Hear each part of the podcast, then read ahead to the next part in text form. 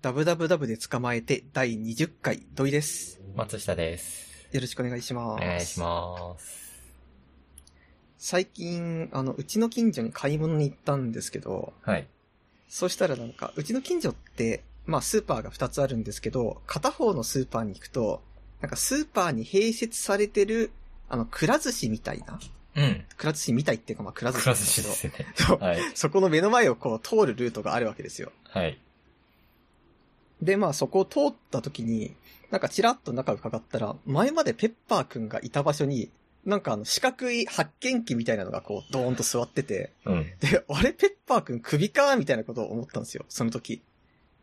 で、まあ一応知ら、なんかその後、えー、でも、ペッパーくん確かに言われてみたら、なんか最近ペッパーくん街中で見なくなったなって思ってちょっと調べたんですけど、どうやら、その、くら寿司のペッパーくんは、あの、大規模なリストラが最近あったらしいんですよね。あれは。うん。っていうのも、その、まあ、まず、ペッパーくん自体が、あれは確か3年契約が原則なんですよ、基本的に。へえ、そうなんだ。そうそう。で、第1次ペッパーくんブームみたいなのは、だいたいまあ2016年後半から2017年に来たんですけど、うん。その後に、じゃあまあ、3年間経って企業各各々どうでしたか？みたいな調査が行われたら、うん。まあ大多数の企業が、ペッパーくんうちはもう3年でいっかなみたいな感じで、その大規模な派遣切れみたいなことが最近行われたらしいんですよ。うん1年ぐらい前に。うん。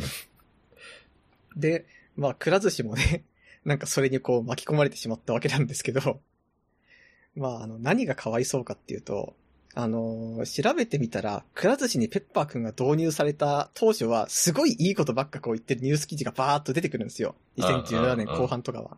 でしょうね。なんか要は、そのペッパーくんがいることで、なんていうか、受付対応をする人がいなくていいと。うん。ペッパーくん時給的にはもう、都が、あの、都のこう、1時間の時給、今900いくらなんですけど、うんそれの半分以下でペッパーくんが接客全部やってくれると。もうこれは働かせ放題だ、みたいな感じで、ペッパーくんを、しかもなんか愛嬌もあるし、クラス来たらペッパーくんみたいな感じで、お客様も喜んでくれて、うんもうこれからのトレンドはペッパーくんですよ、みたいなすごい調子いい記事が出てくるんですよ。うん。で、まあ、その後3年経つと、ペッ、なんか、あの、3年経った後の記事とか読んでると、え、ペッパーくんって今どうしたんですか？ってしたら、ああ、退職されましたみたいな 二人の人が言って、うん。もう完全にその、最初は調子良かったけど、意外とこいつ物覚えが悪いみたいな感じで、ガンガン切られてるのが実情らしく、ちょっと悲しくなったんですよ。話、あれ、ペッパーくんって発見できましたっけ？発見できないんでしたっけ？あれは。あれ、どうだっけ？なんか道案内とかがメインだ、あ、違う、タブレット持ってたんだ、確か。タブレットありますね。胸についてますよね。そう、タブレットで、ピッピッピッして、順番が来たら 席まで案内してくれるみたいな。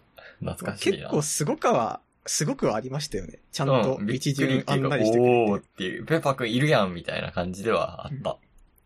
そう。ただなんか、一応なんか一番最初のペッパーくんイケイケの頃のインタビューでも、ペッパーくんは一人分の仕事はできないと。うん。でも、0.5人分の仕事はやってくれて、なおかつ、その0.5人分の仕事のために人一人雇うのはあれだから、みたいな感じの褒められ方なんですよね。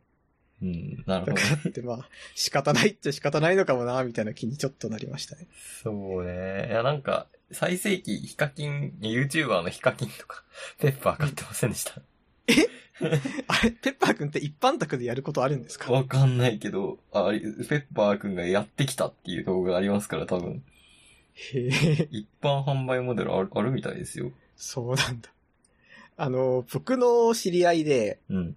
あ知り合いっていうか友達で、あの、介護施設かなどっかに勤めてる人がいるんですけど、うん、その介護施設にもペッパーくんがあったらしいんですよ。へで、まあ、話し相手とかで使うんだよ、みたいなことを言ったんだけど、いつの間にか使われなくなって、なんか倉庫に置かれてみたいなことになっちゃってほんと。そうだよな。なんか、ネタ枠みたいになってて、うちの会社、まあ、ビルの1階にあるんですけど、こううん途中の階に泊まると、1階だけペッパーくんがボカーンって出てくる、エレベーター、何、ホールがあるんですよ。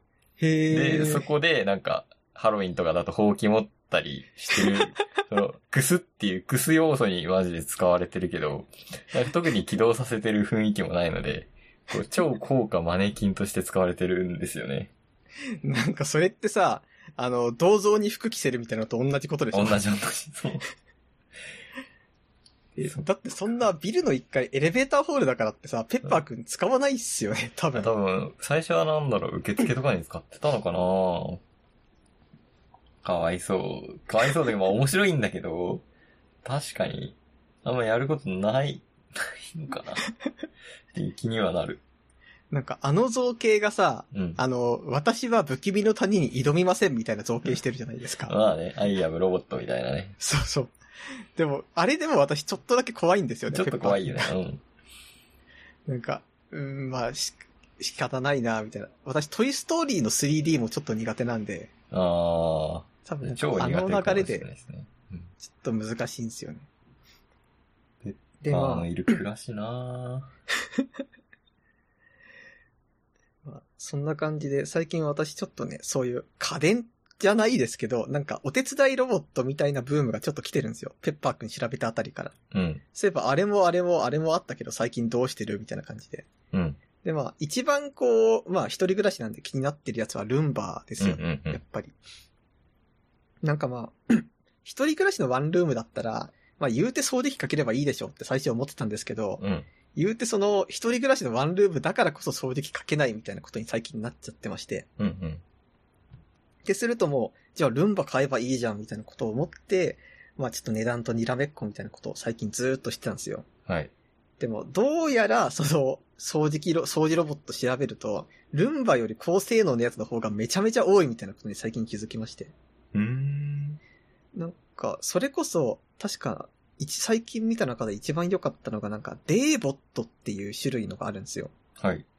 で、なんかそれが、あの、世界で見ると、本当にルンバとシェアを競い合うみたいな、1位2位争ってるみたいな会社で、知らない。デ、デ、デーボット？そう、D-E-E-B-O-T で、デーボえット。ー。で、なんか、うん。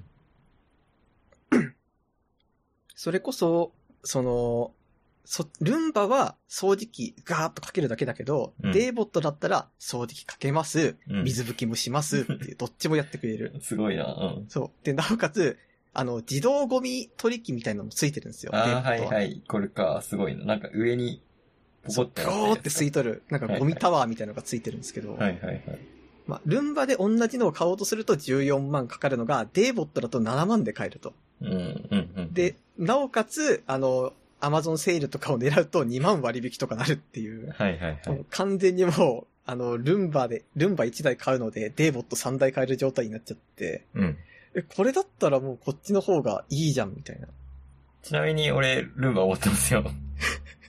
そうだっけ？はい。いや、聞いてないかもしれない。あのー、じ、あのー、リビングでもともと使ってたやつなんですけど、うん。リビングって結構ケーブル類うち多くて、うんなんでし。ょう、レルンバかけるにも、まあちょっと床に何もない状態にして、ちょっとケーブルとか上げて、なんかしそこら、ルンバが噛んじゃいそうなものを外して、そう、ルンバかけるっていう感じで、うん。なんか徐々に使われなくなって、で、その代わりに、なんだろう、あの、ダイソンの掃除機めちゃめちゃいいんですけど、ダイソン、もう、母がこれまで買ったものの中で一番いいと思うんですけど、ダイソンの掃除機が大活躍するようになって、ルンバ全く使われなくなったんで、自分の部屋に持ってきたんですけど、うん。私は結構かなり良くて、あの、そう、在宅なんでずっと家にいると結構汚れ、汚れっていうか髪の毛が落ちるんだよな。髪の毛落ちたり、埃溜まったりするんで、こう、昼休み入る前に、うーん、ちょっと椅子のオフィスチェアみたいなやつだけ外に出して、ルンバかけて戻ってくると、結構スッキリみたいな感じになって、なんかそう、一人暮らしの方が逆にルンバ向いてるかもしれないっていう感じはあります。なんかすいません、ルンバのことちょっとディスるようなことを。あ、いいっすよ。いや、でも B、そのうちのルンバ多分、あんま新しくないやつなんであれなんですけど、新しくないやつでもまあまあいいんで、うん。ゴミ取りの手間はね、正直、そんな超溜まる感じじゃないんで、うちは。うん。なんでしょう、3回ぐらいやったら掃除みたいな感じにしてるんですけど、溜まったの見るの面白いとかはある。あーやっぱいいですね、掃除ロボット。うん。いい。これはいい、いいけど、なんか、みんなで暮らしてる状況とかだと結構向かないっていうのは、なんか、あり、あるかもしれない。なるほど。なんか、それこそさ、ルンバが一番、そのすごい、すごいっていうかすごい理由として、まあ今こうやって話してても絶対さ、その、掃除ロボットのことルンバって言いそうになるわけですよ。ああ、確かに。だからそういう名前、ルンバがもう一番有名になっちゃってるからこそ、そのデーボットがあってねってしても、え、ルンバの仲間？みたいになっちゃうわけですよ。はいはいはいパチモンみたいなね。あ、そうそうそう中華ロボットなのかなみたいなね。そう。アマゾンあの、8000円ぐらいのやつでちょっとすぐバッテリーがダメになるやつなのかなみたいなね。そう思っちゃうわけですよ。ある。まあ実際あの中国のメーカーではあるんですけど、うん。なんか調べたら普通になんか20年ぐらいずっと活動してる会社で、みたいな。えだからすごいんで、意外、でもなんか、じゃあなんでこうデーボットちょっと最初うさんくさく見ちゃうかっていうと、もうルンバっていう名前がね、こう、はい一番に広まっちゃってるから、それ以外パチモンだと思っちゃうんですよ。ー、そうですね。まあ、で、これと同じ現象何ですかってしたときに、うん。私が思うに、これはあの、小説家になろうと同じことが起きてると思うんですよ。ええっていうのも、まあ、アニメとかでさ、一時期、なろう系っていう単語がめちゃめちゃ流行った時あったじゃはいないですか。はいはいはい。なんか異世界転生するの全部なろう系みたいな。はい。で、そうなった時に、じゃあ結局その小説投稿サイトって、なろう系とカクヨムっていう大手二つあるんですよ。いやーでも多分ね、初初心者っつうか、あの、一般ユーザーからする、一般ユーザーなろう系わかるかな？いや、なろう系しか知らないっていうのがあると思いますよ。そう。だからこそ、そうなった時に、じゃあ小説家になろうだってなるわけじゃないですか、やっぱり。まあまあ。なろうで調べたら。はい。ってことは、カクヨムでもなろう系書いてる人はたくさんいるわけですよ。はい。なのに、結局、じゃあ、なろう系って検索した時に小説家になろうに全部座れて、え、カクヨムなんすかそれってなるっていうのは、これは同じことだと僕は常々思ってます。なるほどね。だから、やっぱりその、名前を付けたやつが一番偉いみたいになるんですよね。まあでも、それはもうブランドマーケティングの 賜物なんじゃないですか。ルンバとかだってね、すごいマーケティングしてましたし。そう、そうなんですよね。なんか、デーボットが最近ってか、あの、アマゾンプライムデーのちょい前ぐらいからいろんな YouTuber が宣伝してて、本当にこう、ルンバみたいに名前を売ろうとしてすごい、う、うんうんこういろんな家電系の人にこう、すごい配ってたんだと思うんですけどう、んうん。もうね、レビュー動画めちゃめちゃ面白いです。何えよりも。ー、あれ、面白いなって思いました。な、マキタのロボット掃除機知ってます？工業用のやつ。え、知らない。なんかもう、もう爆弾みたいな バッテリー積んで、工場の中で多分やるやつなんですけど、そへれとかー。ね、すごい欲しくなったけど、でもそんな広い家はないのでいらんけど、みたいまなあ。確かに、工場とかこそあるべきっすよね、そうそうそう、う。なんか、ちっちゃい砂ぼこりみたいにいっぱいあるじゃないですか、多分。うん想像だけど。いいなぁと思った。そうですね、粉塵とか飛ぶわけですからね。あ、そうそうそうそうそう。あの、YouTuber の寿司ラーメンリクくんってわかります？あ、わかりますわかります。なんかすご。いでっかい倉庫みたいなところで動画撮ってるんですけど、へその倉ー。庫を掃除するっていうので、その、マキタロボット掃除機を使っててね。うんああ、もう倉庫もロボット掃除機もどっちも欲しいって思った。まあ、倉庫は欲しい。実際欲しい。ね、倉庫欲しいよね。まあ何を使うかっていうとわかんないんだけど、はい。多分なんか、それこそさ、倉庫でやりたいこととして頭に浮かぶもの全部倉庫じゃない方が適したものの方が多いんですよ。まあね、確かにね。それこそ、例えば倉庫になんかデスクトップこうドンドンドンって置いてこう、すごいなんかゲーミング PC みたいなギラギラ光るの置いて、はいなんかかっけえラボにしたいとか私は思うんですけど、いや、それ絶対倉庫じゃダメだよっていうエ話アコンとでもあるわけか効率めっちゃ悪いですしね。うんあったら何します？え、なんだろう。俺、うーん、あ、プールとか置きたいね。あとやっぱ、バイクのちゃんとした整備場みたいなのバチンとこう完備してですね。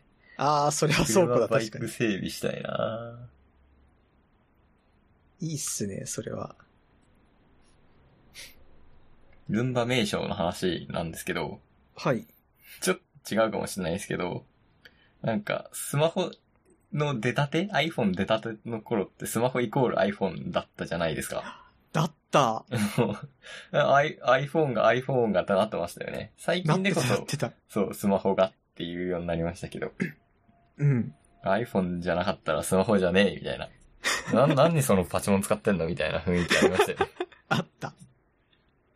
そう。で、でも iPhone 13がちょっと発売されたんで、触れときたいんですけど、アップルの発表会にも、見、見てはない？見ました？なんか、見てないで注す。視しました。いや、特別 iPhone 出るんだぐらいしか知らない。ああ、iPhone 出た、出たっぽいっすよ。iPhone 13。うん。で、俺はまあ、そう、貧乏人だから、値段について、まず目が行くんですけど、はい。はい。iPhone 高すぎわろた。iPhone 13普通の方。いわゆる、まあ、え、何？それスマホなの？あ、iPhone、iPhone ねみたいな。あ、iPhone 持ってる？あ、持ってるような iPhone ですよ。それが、98,800円、900円。ですよ。へえ。10万弱。そう。高すぎ10る万ですよね。ほぼ。で iPhone 13 mini がまあ、8万6800円っていうことなんですけど、はい。いやー、これ絶対女子高生欲しがりますよ。だって、アンドロイドは偽物だから。そ今もうそう、そうかないやー、日本人、そうですよ。だって、まだ7割とかが iPhone なんじゃないの？もうちょっと減ってきた？さすがにもう減ってんじゃないかな。やばくね？こんな高い。何？俺が貧乏だから買えないだけじゃないよね、これ。みんな高いと思ってるよね。みんな高いと思ってますよ。絶対。でも、女子高生持ってるやん、新しい iPhone。なんでだよ っていう。いやー、でも女子高生、まあそうだな。でも女子高生だったらやっぱり、うんあの、三大キャリアで買ったりとかするんじゃないですか、やっぱり。割引つけてみたいな。うんうん。でも最近それなくなってますからね。あ、そうなんはい。まあ、へ一え。括ゼロ円とか絶対ない状態ですよ。まあ、言うても分割払いみたいな。分割して iPhone 買うんか。でもや iPhone ー新しいの買うよりだったら、うん同じ額で Pixel 4a とか52台買いましょうよ。え、何その偽物みたいな。え、iPhone じゃねえの草みたいな。え、画質割るみたいな。あ、Android ね、しゃーない、しゃーない、みたいな。感じですよ。いやでも今はそうでもないでしょ、さすがに。どうなんだろうね。えー、ちなみにですけど、買います、いやー、もともとね、まあ、Android ちょっと飽きてきたし、うん、そろそろ iPhone にしてもいいかなとか思ってたんですけど、うん。まあ、か、か、あ、12、なんかそういうムーブあるじゃん。なんか13出たから12が安くなるみたいな。ありますね。それを利用しようかなと思ったけど、まあ、買わないわってなった。えーなんかこう高いなぁ値段のあれを見てると、ああ、日本人が貧乏になったんだねとかもあるけど、これアメリカ人でも高いでしょ ?100 ドルだよ。っていう。なんでこんな値段上がってくんだろうね。ね。いやー、アップルはそれでいい。うん、そうだよな。それでいいと思ってんだよ、多分。あ、高いなら別に買わなくていいんすよ、みたいな。アンドロイド使ったらどうすかみたいな。アンドロイド使ったらどうすかはないけど。なんだろう。まあ、ちょ、ちょっと古い11とか、10とか買っとけばどうすかみたいな感じなんだろいやで。も、うちら、Apple TV とか Apple Music で儲けるんで、みたいな。いやでも本当にこう思うんですけど、はい。それこそさ、なんていうか、まあ、Apple Music とかこう、そういう手広くやるのはいいんですけど、はい例えばまあ、10出て11、12ってどんどんどんどん毎年出ていってるじゃないですか、新しいものが。うん。え、そんなペースでいったら、もうこの先なんか、新要素とか全部使い尽くしちゃうよって思いませんか？まあ、コアの、あの CPU 部分のね、さ高速化は、多分、まあそんなに、うーん、なんだろう。ガクンと落ちるってことはないので、この先もじわじわいって、まあ高性能化と高効率化は結構セットなところがあるんで、多分、電池持ちが良くなるっていうところになるんじゃないかなでも、正直そんな、これ以上さ、なんかゲームとかやってても、こう、スマホゲーでこれ以上なんか、新しい iPhone13 じゃないと、このゲームやれませんとかぐらい高いスペックのってもう出ない気がして、まあまあままあ。いあ、や、っていうのも、OS が重くなるんですよ。あなんかアップデートしたけど重いなーみたいな。ー それはなんか、その会社の方で Apple で頑張ってくれよっていう話ですよ、本来は。そうっすよね。だってそれこそ、あのー思うのが、例えば昔、あの、ずーっとこう、同じソシャゲとかやってると、なんていうか、一番最初にリリースした時から、スペック上限ってそこまで変えられないんですよ。スペック加減が。ああ、はいはい。これだけなかったらいけませんみたいな。うん。だからそれこそ、まあ僕は FGO をやってるんですけど、うん。あれは2ギガ必要ですみたいなことを言ってるわけですよ。うん。あのゲームやるんだったら最低でも CPU2 ギガはとか。メモリーですかね。はいそう、メモリー。でもメモリー2ギガってことは、でも言ってしまうとそれってあの、今の新しいスマホアプリの、お前まあ2ギガ、まあ遊ばしてやってもいいけどレベルなわけですよ。うん。ってなってくると、当然さ、FGO だって、その、いや、本当はうちだって3ギガ、4ギガの演出とかやりたいっすよとか絶対思ってると思うんですよね。思ってるでもっとこしょうね。う、サクサクやりたいって。うんでも、一番最初にもう FGO 出てからもう本当に7、8年ぐらい経ったのかなってなってくると、もう当然その、あの頃からずーっと同じスマホで頑張ってる人とかもいるかもしれなくって、もうお前のために俺は2ギガやるよみたいな。てか、一番最初に2ギガでアプリをリリースしてるからやっぱり買いづらいとかだって当然あるわけで。まあまあまあ。だから、そうなってくると、今リリースされててすごい人気のアプリだって基本的にまあ2ギガ3ギガが最低条件になってる。しかも新しくリリース、新しいアプリをリリースしたとしても、そういう昔からずっとこう2ギガでやってる奴らも取り込むためにゲームを作るってすると、やっぱり2ギガ3ギガで出せるゲームを作るわけじゃないですか、やっぱり。うんうん。そうなってくると、じゃあ、まあ、例えば Apple が次の iPhone はメモリ20ギガですとか言っても、いや、20ギガあっても俺たちは2ギガで FG をやるからっていう。そこで終わっちゃうと思うんですよね。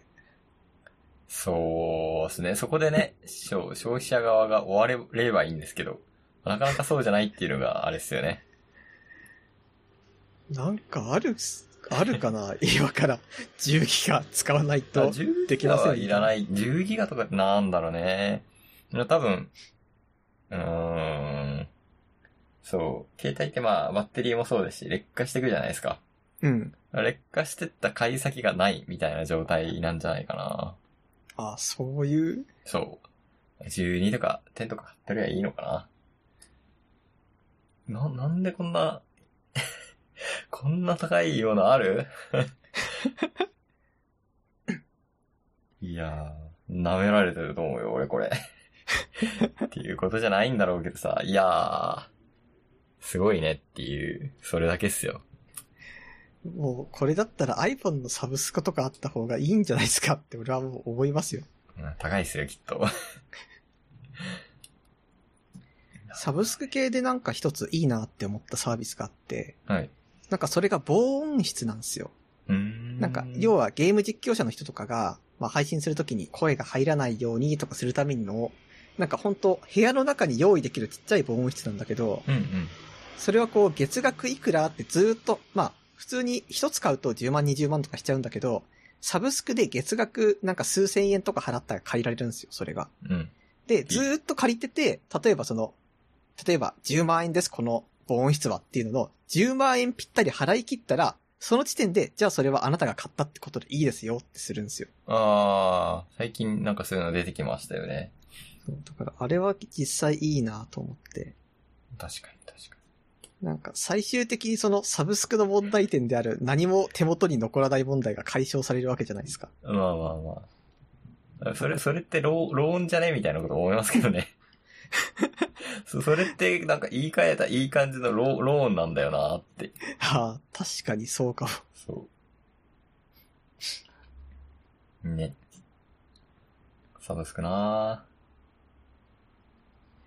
なんか、ちょいちょいお金取られるの気に入らないんだよな。僕はあれです。あの、アマゾンプライムをこの間抜けました。あ、おめでとうございます。アマゾンとかいうもう巨大企業にお金を払ってやる必要ないですよね。そんなアンチになられても。マジで、もう、これ以上儲けさせてどうするんだっていう。そういえば全然話変わるんですけど、はい。僕この間、ようやくね、ワクチン1回目を受けてきました。お、おめでとうございます。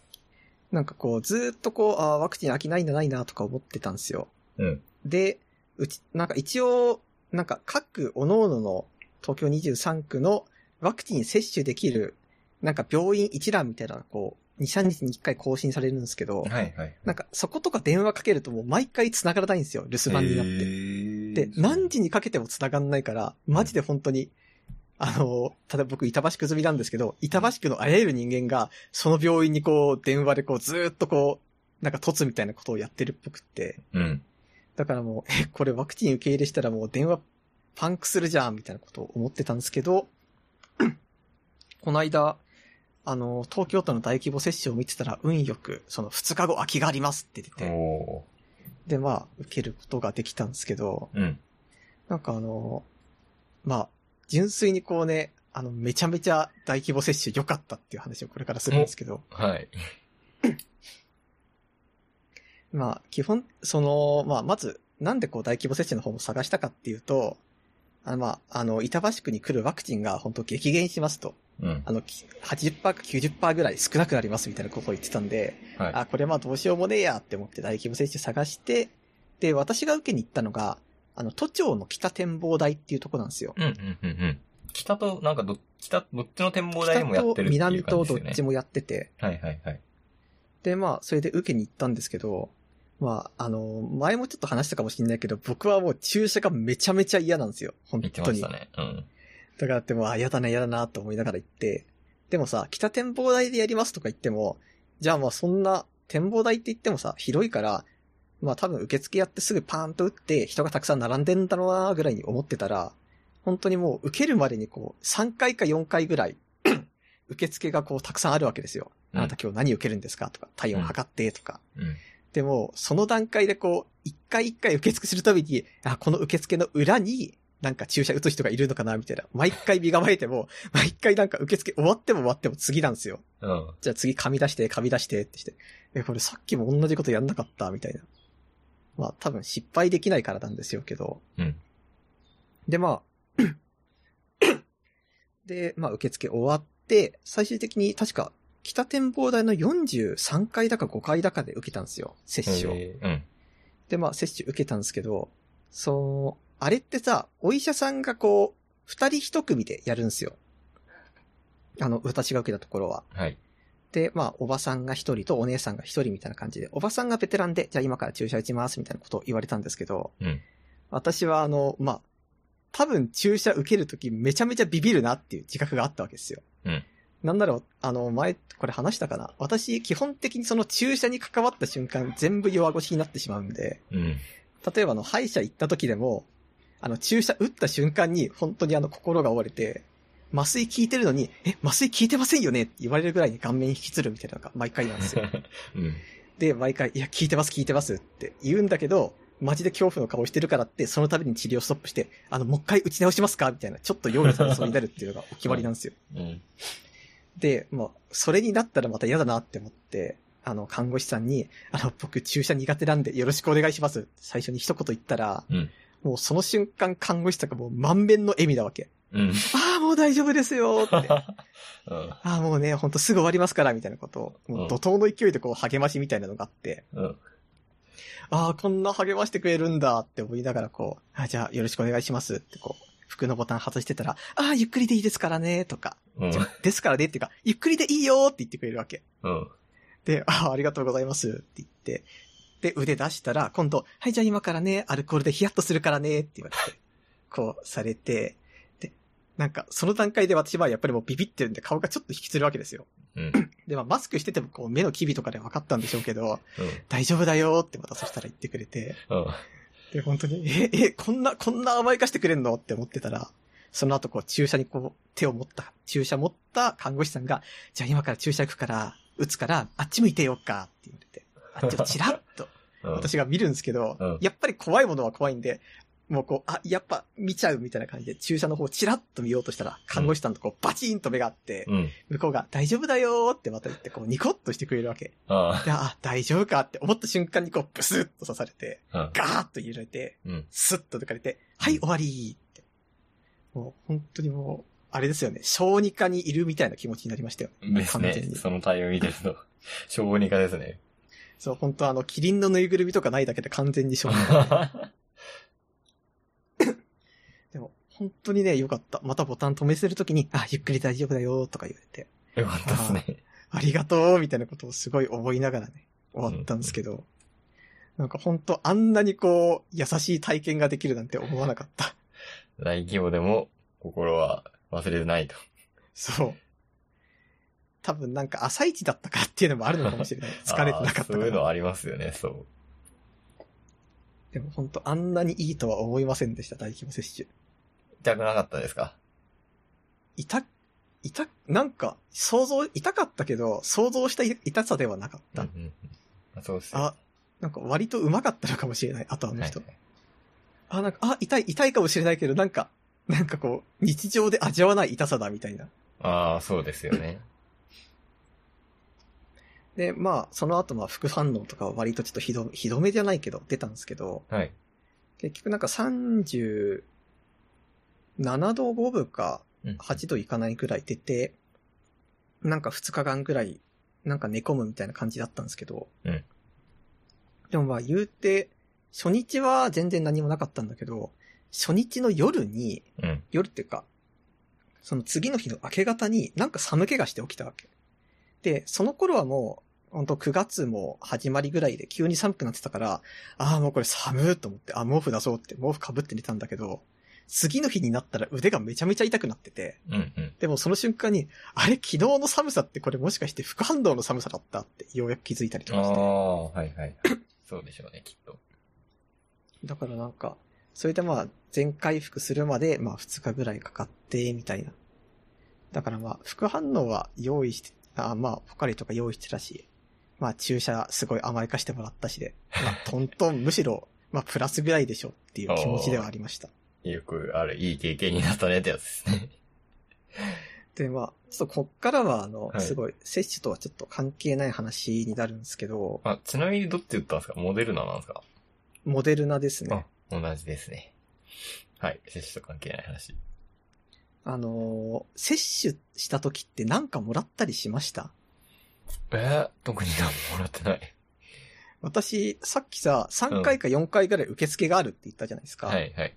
あの時に、あ、注射次かなって勘違いしちゃった理由の1個に、うん。なんか途中2個目ぐらいの受付で、じゃあこれどうぞって、なんかオリンピックマークがついたふ袋みたいなのもらったんですよ。うん。だから、あ、これなんか整理券とか入ってるやつかなみたいな。感染対策で袋とかに入ってるだけでとか思って、だからなんか次注射かなって身構えたりしたんですけど、気になってそれ、あの次の受付前にチラッと中見たら、なんか全然関係ない、なんか金属の板みたいなのが入ってたわけですよ。うん。で、え、何これこんなん摂取で使うみたいな。そんななんか定食屋の番号札みたいな。うんやと使うんすかとか思ってたんだけど、最終的に接種終わるまで一切それが活躍の場がなくって。で、おかしいなって家帰ってからその封筒開けたら、それがなんか、オリンピックのマグネットバッジだったんですよね。えー、いいなぁ。あの、要はそのピンバッジみたいなやつで裏にちっちゃい磁石がついて、が2つついてて、うん。あの、スーツの、スーツに、の外側にこうピンバッジつけて、裏から磁石で固定するみたいな。それだったんですけど、なんか、マジでこれはきっとオリンピックがあんな感じだったからって余ってるんだろうな、みたいな。ああ。在庫処分。分的にこう、都民に配ってるのかな。いいじゃないですか。記念品になるじゃないですか。でもこれ使いどころなくってさ、だってあの、マグネットピンバッジって結局バッジなんで、その冷蔵庫のハガキを抑える用とかにするにはちょっと心もとないんですよね。もうマグネット力が足りないのか。そう。だからって今はあの机の端に貼り付けてるんですけど、ああ、そのうちどっか行くやつですね。そう。これもうどうしようもないなと思ってちょっと悩んでます。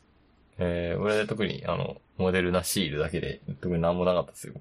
え、なんすかモデルナシールっえ、て。モデルナの？シール？あの、ロット番号とか書いてあるシール、貼り付けてもらうじゃん。あれあれ。なんかじゃあ、あれとかも接種全部終わったらね、あのギターケースに貼り付けたりとかした方がいいかもしれないですね。なるほどね。えー、じゃあだから2回目はいつ、うん。?2 回目はもらえるんじゃないですか？もらえるのか1回目な、なんだっけ ?1 回目ミライトワで2回目ソメイティみたいなさ。まあ、それだったらいいんですけど、でも、なんかただのロゴ書いてあるやつなんですよね。うん。これが。なるほど。実際ミライトワとかの方が、まあいいなとは思います。えミライトはめっちゃいいと思うんだけどな。あれとかもうちょっと活躍してほしかったですよね。なんかね、あんま、閉会式とか開会式とか、オリンピック中とかにはあんまり出ないんですね、あのキャラは。うん。私あの、未来片方だけ出るととはで一番好きだったのが、あの、閉会式で、あの、壇上にみんながこう、ゴーン会長とかいなくなってから、うん。なんか立てるみたいな写真撮影タイムあったじゃないですか。うん。あそこで未来とはが壇上に立ってゴーン会長の真似をしたらみんなに超人気だったみたいなのを読んで、へえ。ああ、これはいいなってそん思いました。なことが。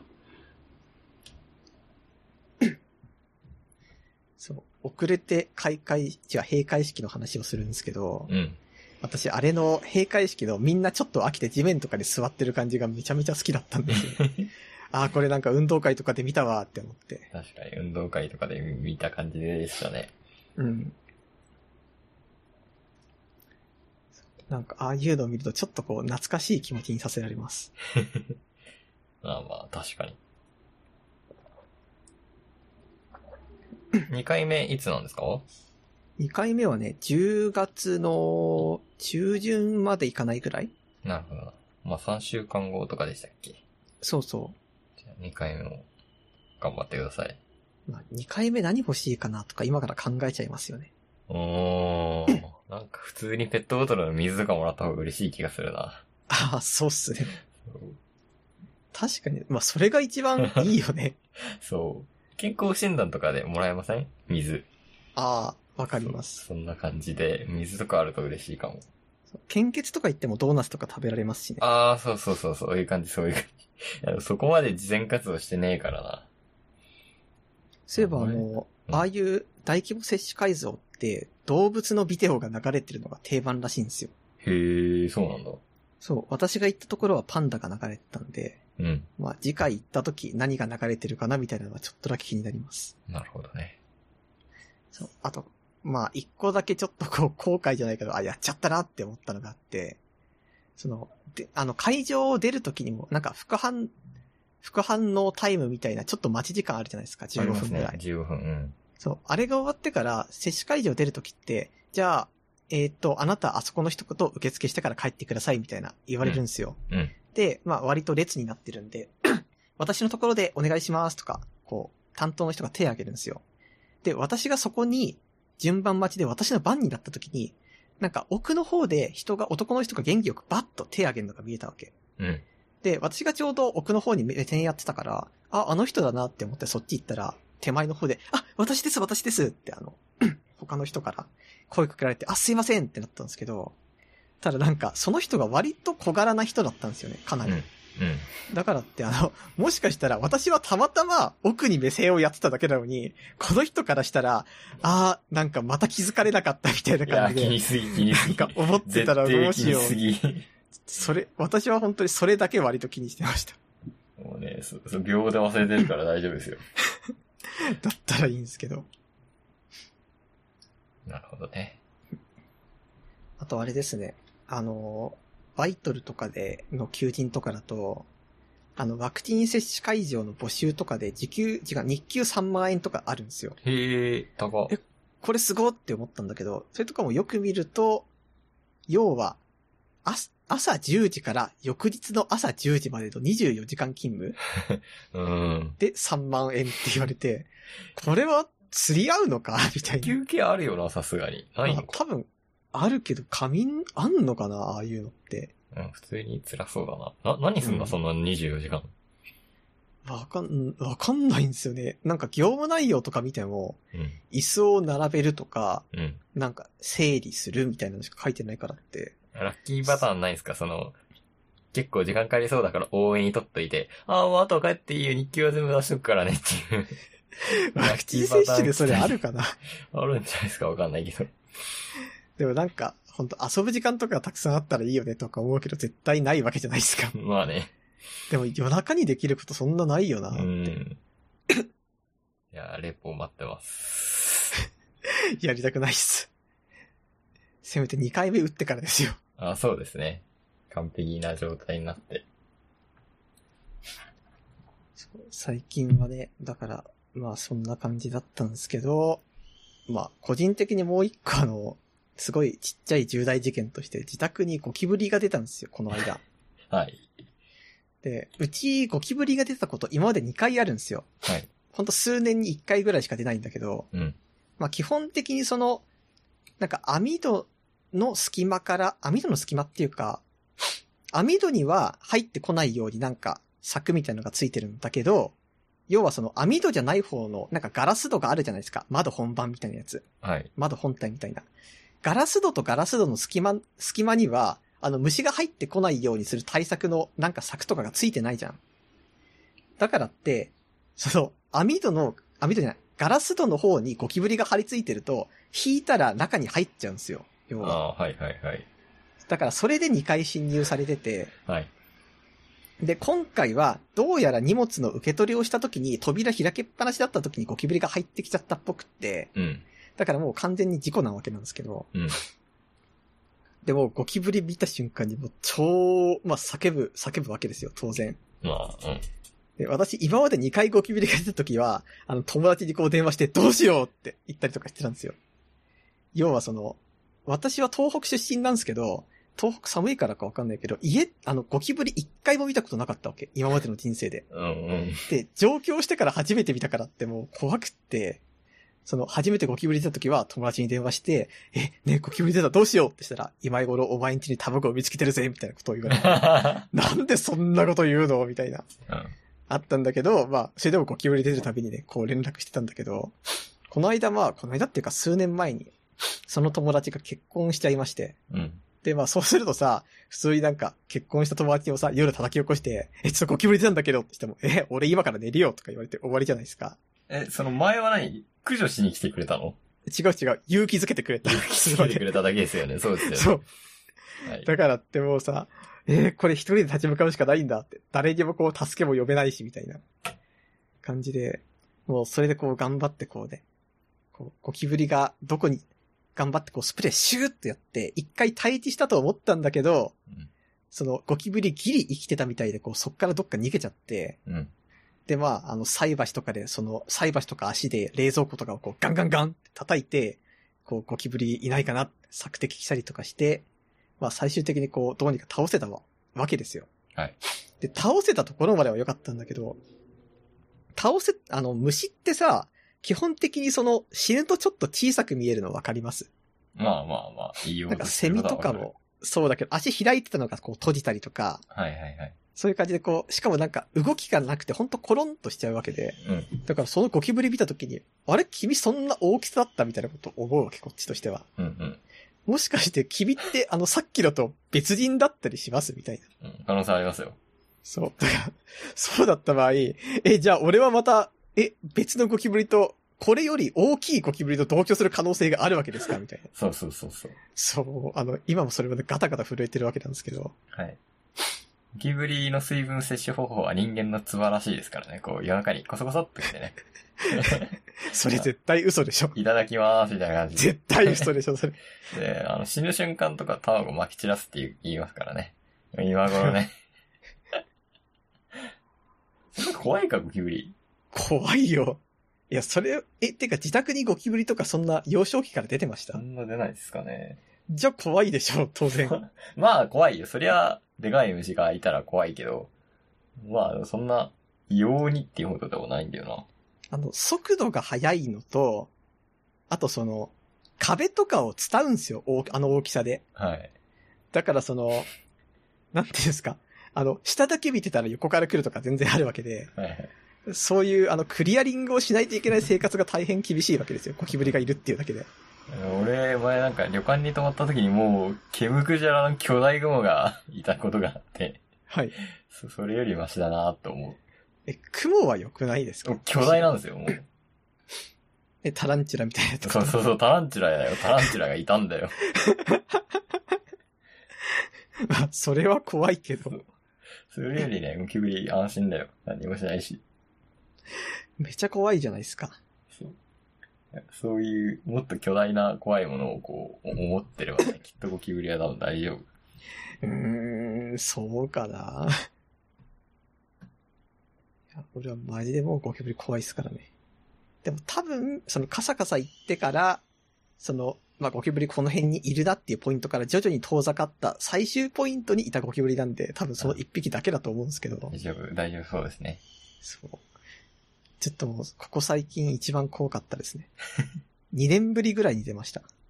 まああんま出ないっすよね。東京の家に住んでると。そんなの、綺麗さ度合いにもよんのかな？まあ多分、た、まあそうですね。食べこぼしをしないとかそういうのが大事なのかな？でも綺麗さっていうか、あれきっとその、隙間の有無だと思いますよ。きっと。あまあ、それもあるかもね。急に外歩いてるからな。とことことこって。うんなるちょっと考えたのが、その、ゴキブリとネズミだったらどっちがマシかみたいなことを考えて、うん。うーんなんか、多分危険度的にはゴキブリの方が断然いいわけじゃないですか。うんうん。そうだよ。でもなんか、ネズミだったらもうさ、業者をきちんと呼んで一発で対処してもらえるって考えたら、これネズミの方がマシじゃないってちょっと思っちゃいました ゴ。キブリもあるんじゃないですか探せば、ゴキブリ駆除業者。一匹から対処しますみたいな。あんのかな？ね。ネズミ怖いよ。医療現金持ってるし。うーん。でも扉閉めたらさ、そのネズミが通れる大きさより扉の方がこう、狭いわけだからって来ないじゃないですか。うーん、まあまあね。ちょっと最後に私のデスクライト壊れた話していいですか？あ、どうぞ。デスクライト壊れたんですよ。はい。デスクライト使ってます？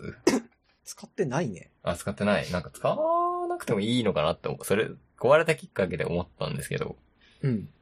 なんか、学習机あるじゃないですか。昔使ってた。あれはデスクライトついてたじゃないですか。うん。で、多分な、あれなんでついてるかっていうと、まあ、手元見てこう、鉛筆を動かすと、まあ、暗いと目が悪くなるっていうことから多分ついてると思うんですけど、うん。そう。で、まあ、デス、うん、机は変えてるんですけど、なんか、普通に、まあ、高校生ぐらいの時に机を変えまして、うん。えっ、と、そう。だからまあ、高校生の時はね、ちゃんと紙とペンで、紙と鉛筆で勉強するんでデスクライト必要だったんですけど、うん。この年になって果たしてデスクライト必要なのかなって。まあ、そうですよね。そう、そう、そう、改めて思ったんですけど、まあ結局買い替えたんですけど、うん。うん、なんかそれについて、ちょっと考えて、はい。いました。まあ、実際モニターって光ってますからね。そう、そうなんだよ。で、まあ、紙、ほんとデスクライト必要な場面って、まあ、紙とペンでなんかやるとか、うん。あとハンダ付けするとか、プラモデル作るとかだとデスクライトあった方がいいですけど、ああ。そんなん年に、何回ぐらいだろう。プロモデルは年に1回作ればいい方だし、うん。ハンダ付けも年3回ぐらいすればいい方じゃないですか。そんなするハンダ付け。たまにしますよ、俺。へえ。だから、すごい迷ったんですけど、まあ、結局買ったんですけど、うん。うーんと、前、壊、その壊れたやつが LED だったんですよ。うんうん。で、もう、これは壊れないと思ったら、まあ、そんなわけないんですけど。買って、まあ、け結構持った、8年ぐらい持ったんで、まあ、いい方だと思うんですけど、うん。なんかこう、正直壊れるもんじゃないと思っ、壊れないと思ってたんで、なんだろうなっていう気持ちがあって、なんかどうやら、LED のデスクライトは、LED がダメになるんじゃなくて、内部的な基板がダメになる方が早いっぽいらしへえ。い。でなんかそれってどうなんですか？そう、なんかエエコなのか君みたいなうん。気持ちもあり。うーん。なんだろうな。で、新しく買ったのが、なんか、デスクの上をスッキリさせるマガジンしてます？知らない。あの、ノートのリンクを送っといたんですけど、はい。ここにはデスクの上をこう、いかにこう、なんだろうな。いわゆるこう、なんだろう、スッキリ、もう、モニターがポカーンとあって、マイクがシャキッとセットされてるみたいなディスプレイ、ディスプレイじゃねえや。デスクがいっぱいこう載ってる、うん。なんか、いい感じのサイトなんですけど、最近そういうの見ちゃって、なんかよくデスクの上スッキリマガジンで、こう、書かれてる、電球の、あの、モニターの上に置けるデスクライトを買ったんですよ。へえ。結構良くて、何がいいかっていうと、その、うーん、モニターに光が映り込まないようになってる角度の関係から、うんうん。あの、普通のデスクライトだと、こう、まあ、下にも光を向けてるんですけど、えー、まあ、目の方にももちろん来るし、デスク、うんその、モニターの方に反射して来る場合もあるじゃないですか。だからこう、目がチクチクってなって、なっちゃうようなイラストが描かれてるんですけど、ハロウィンキューのイラストはそんなことないやつなんですけど、まあ、買ってよかったなって。思いました。そんな違いあった？あなんかね、うんと、そうで、その壊れたんで、あの、もちろん使わない、その速攻買ってもとあんますぐ来なかったんですけど、うん。壊れて期間があったんですけど、やっぱり暗いなーと思ったんで買ったんですけど、うん。慣れ、慣れ説ももちろんある。うん。うーん、分かってよかったと思ってる。けど、なんか、人生一生デスクライトと過ごすかって言われたらなんか微妙かもしれないって思った。なんか、今送られてきたリンクを見たんですけど、はい。デスクの上これスッキリしてなくない？ってちょっと思ってしまって。あー、なんでかっ。ていうと、うん。このさ、あの、一番上の記事読んだんですけど、うん。参考画像の、なんか、デスクにススキみたいなのが飾られてるし、うんうんうん。なんか、あの、無印とかによくある、あの、香りがいい芳香剤みたいなやつのピンとか3つぐらいあったりとか、うん。これは果たして、いい、散らかってないデスクなんだろうかって思うんですよ。確かにね、スッキリすんならもうデスクライトかいいらねえよって話だよな。でも、私はなんかこういう記事を見たときによく思うことなんだけど、うんなんかこういうのを可能とするのはなんでかっていうと、埃がつの積もらないっていう前提があるわけですよ。うんうん。で、まあ、私は、あの、本当異常なぐらいこう、埃とかが積もるんですよね。異常なぐらいっていうか割とうん。デスクに埃が積もって、これなんでかっていうと、まず部屋がカーペットだと。うん。で、次に、ワンルームだから室内干しをすると。うんうんうん。で、しかもワンルームだからベッドも置いてると。うん。でも布まみれなんで、どうしたってこう、布が擦れて埃とかが溜まってくんですよ。うんうんうん。で、こういうなんか、デスクスッキリさせましょうみたいな人たちってうん、確実にそのパソコン室みたいな感じの部屋じゃないですか。おそらくは。まあね、確かに。そう。で、なおかつ、そのフローリング直で、本当うんお掃除ロボットだけで全部 OK みたいな部屋に住んでるわけで、はい。だからその、こういうデスクをするためには、まずこう、せめて2部屋ある家に住みましょうみたいな、そういうのこう、最初にね、言ってほしいんですよ。こういうブロック系あーなるほは。どね。わかるわかる。いやー、確かにそう、人間で生活すると埃出ますからね。そう。だから結局その、室内にオフィスがある人向けでしかないんですよね。こういうのは。あーすいません、なんか、いや、いや、いや、そういう意味ではないんですけど。あなんかでももっとそう、一番上はね、確かにちょっとこれ、例が悪い。なんか、三番目とか、あの、ケーブル嫌いのためのデスクをスッキリさせるテクニックとか、そういう感じが、まあ本来の感じなんです。なるほど。いそう。まあ、ちょっと被れてますよって話ですよ。やでも今こう、なんでこんなこう不満を言ったわけですけど、はい。これはなんかどちらかっていうとこう自分に対するお前しっかりしろよみたいな意味が割とありまして、はい。っていうのも、私はこうそういう環境にいるのに、じゃあもうちょっとこう、なんか生活に対する対策をおろそかにしてないですかっていうことをよく思うんですよ。うんうんうん。要はなんか、室内干しで埃が溜まるって分かってるんだったら、じゃあなんかもうちょっと早く起きて、なんかお風呂場あの浴室乾燥とかあるんだからそっちに洗濯物回したっていいわけだし、はいはい。外に干したっていいわけだけど、めんどくさがるからこうするんでしょ？とか、うん。なんかもうちょっとこうね、いろいろやってこうぜっていう気持ちにはなるんですよ。なるほど。いや、なんか、スッキリさせたいわけじゃないんですけど、まあ、気に、気になるはするなーっていう程度なんで、うん。なんでしょう、こういうものがあって、なんだろうなこう、うーん、まあ、それは本質じゃないですけど、気に入ったものの中で生き生き暮らし、みたいなさ、ことができるとこの先豊かなんだろうなって思うだけです。ああ。気に入ったも、まあ。いや、そんなことないですよ。いや、そんなね、実際それは思う。糸井重里みたいなこと言わないでくださいよっていう感じなんだよ、俺も。何が優しいハンドタオルだよ、みたいなさ。でも、なんかその、かっこよく見えるものをこう、置くためにはやっぱり部屋全体を統一しなきゃいけないっていうのはあるわけじゃないですか、問題として。うん、うん、でもなんか統一した時に、こう、ディストピア寄りになるパターンが割と多い気が私は割としてるんですよね。ディストピア寄りっていうか、なんていうかその、本当にこう雑然さが一切ないみたいな。うん。うん。でもなんか意外と生活ってこう雑然としてるものじゃないみたいな気が割として、まあ確かにね。こう例えばなんかリビングにソファーがあって、て、なんかローテーブルがあって、なんかテレビがちょっとでかいのがあってっていうのは、まあ当然おしゃれなんですけど、はい。でも人間、そのカーペットにゴロンとしたい時あるじゃん。あるね。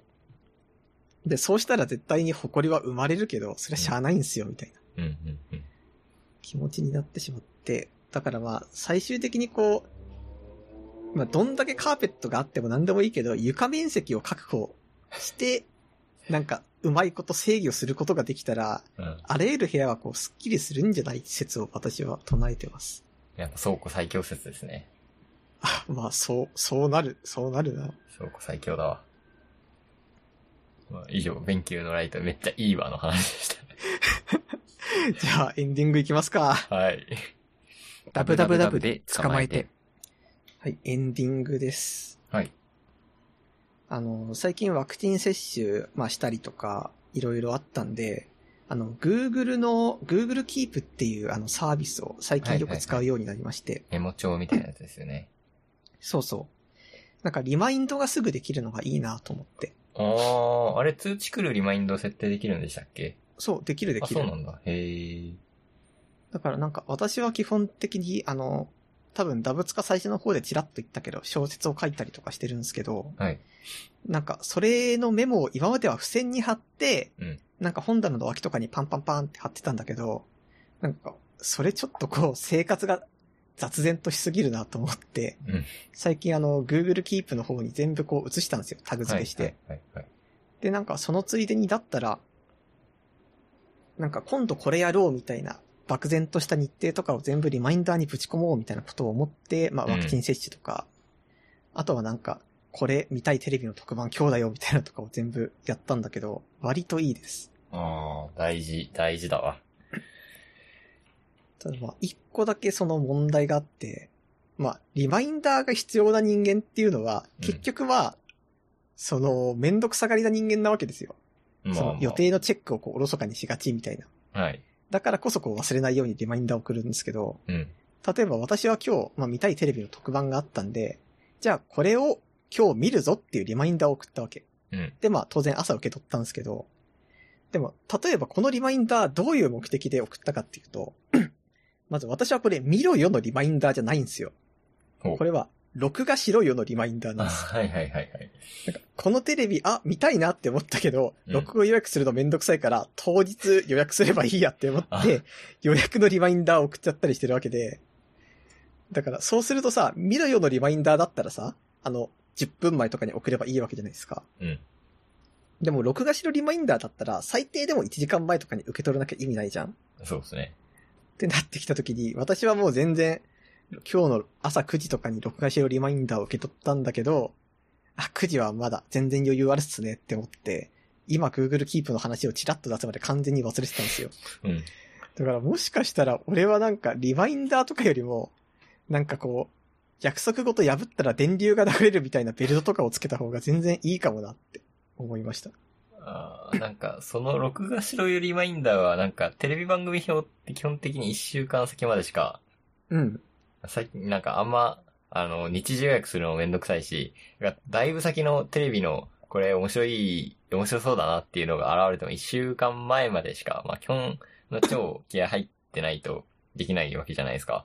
そうなんですよ。今から考えたら、そうね、確かに、日時と番組名で昔からの感じで予約すればいいんだけど、あんまめんどくさいし、そういうのには確かに使えるなぁと思って、私も結構、あ、もう終わっちゃったみたいなことあるんで、一週間以上前、先、前に知って、あ、もう一週間以上経っちゃったみたいなことは結構あるんで、それは使えそうだなぁって思ったんだけど、なんか自分、自分の中にリマインダーしないと忘れるようだったら、それは別にどうでもいい説っていうのがあって、ああ、なあんるほど。まり使えてないんだよな。でもそんなこともない気はするんだよ。だって、あんま別に知らん、その情報知らない感じで受け取って、見て判断しようとか、うんうん。行ってみて、ちょ、ちょっと理解を深めようとか思ってるわけで、展示とかもなんかこの日までに終わるっていうのも、なんだろう、そんな、そんな、いつまでもこう、記憶しているようなものじゃないから、リマインダーかけるのが正解なんですけど、